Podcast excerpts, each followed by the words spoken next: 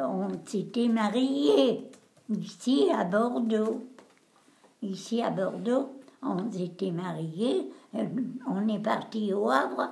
On n'a même pas défait nos bagages que euh, il y a eu la déclaration de guerre.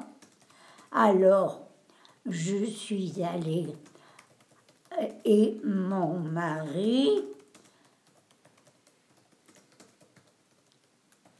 mon mari a été nommé à Arras.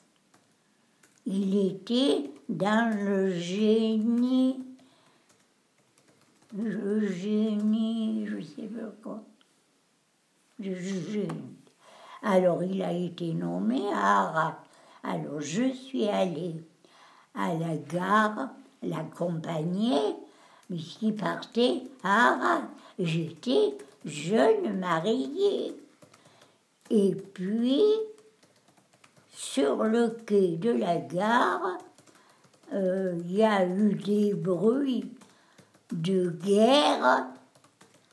Alors, mon mari m'a dit, ne reste pas là, va-t'en chez tes parents à Prignac.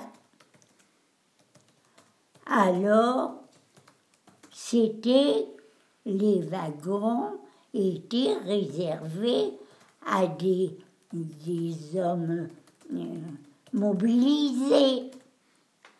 Alors, il n'y avait que des hommes dans le train. Il y avait, il y avait quelques femmes.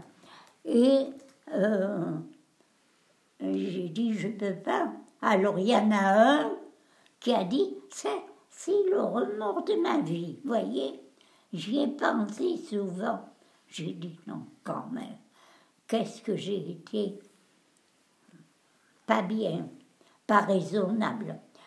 Euh, Il y avait, c'était des hommes qui rentraient vers le sud en train, mais et moi, j'avais personne qui m'amenait. Alors il y en a un qui a dit, je sais qu'il est de Bayonne, qui a dit, allez, venez avec nous. On vous amène à Bordeaux, puisqu'on va à Bayonne. Alors, je suis montée dans le train. Je ne lui ai pas demandé son nom. J'étais déboussolée. J'avais 21 ans. Alors, je suis montée dans le train. Quand je suis arrivée à Bordeaux, j'étais bien contente d'arriver à Bordeaux. hein. Et à Bordeaux, je suis allée chez mes parents à Prignac parce que mon père était à la retraite et il s'était réfugié, enfin il s'était retiré à parce que la campagne, j'avais, à la campagne, voilà.